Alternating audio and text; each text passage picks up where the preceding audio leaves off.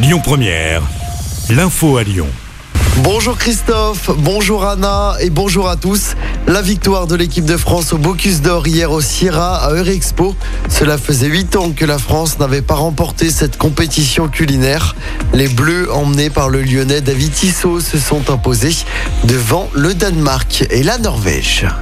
Le jeune homme de 19 ans qui a jeté un œuf sur Emmanuel Macron lors de sa visite au Sierra hier a été placé en garde à vue.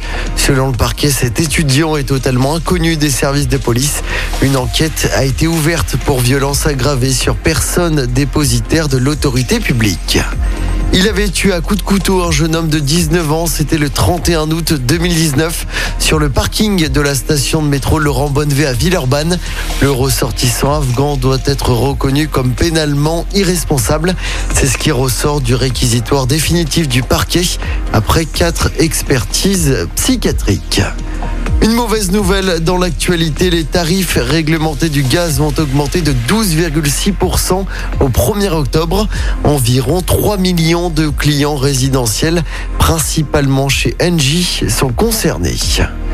En politique, qui de Yannick Jadot ou de Sandrine Rousseau représentera les écologistes à la prochaine présidentielle Réponse en fin d'après-midi avec la fin du vote pour la primaire. Et le suspense est total. Yannick Jadot est arrivé très légèrement en tête au premier tour. Et puis en football de la Ligue des Champions avec euh, la suite de la phase de poule à suivre ce soir, le PSG reçoit Manchester City au Parc des Princes à Paris.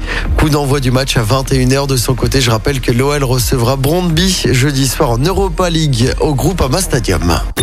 Écoutez votre radio Lyon Première en direct sur l'application Lyon Première, lyonpremière.fr et bien sûr à Lyon sur 90.2 FM et en DAB+.